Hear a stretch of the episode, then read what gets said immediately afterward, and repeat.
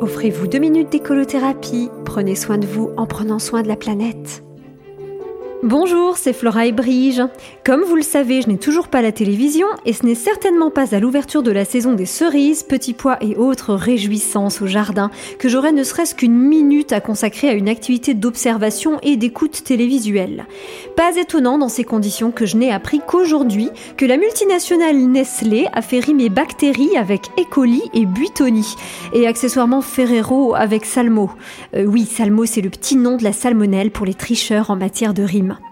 Et c'est bien de triche qu'il s'agit là. Moi, ça fait des années que je dis qu'il faut lire la liste des ingrédients des produits qu'on consomme, mais Nestlé avait, semble-t-il, oublié de mentionner l'existence des bactéries sur l'emballage, tout comme Spanghero avait oublié d'écrire viande de cheval sur ses raviolis.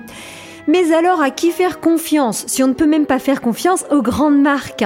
Oui, je suis sûre que vous l'avez entendu, celle-là.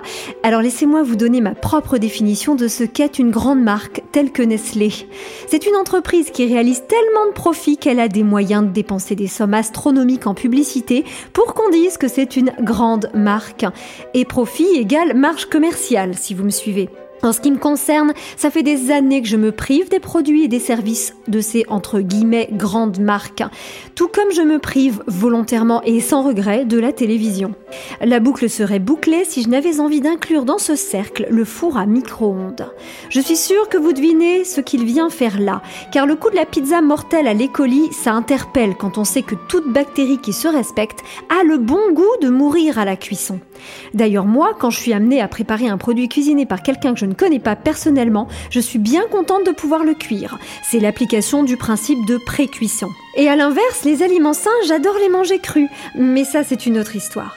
Toujours est-il que ce n'est pas pour rien que mon livre consacre une page à mes doutes sur l'usage du four à micro-ondes. Et plus que jamais, je me dis que quand on boycotte certains produits, on le fait vraiment pour soi, avant tout.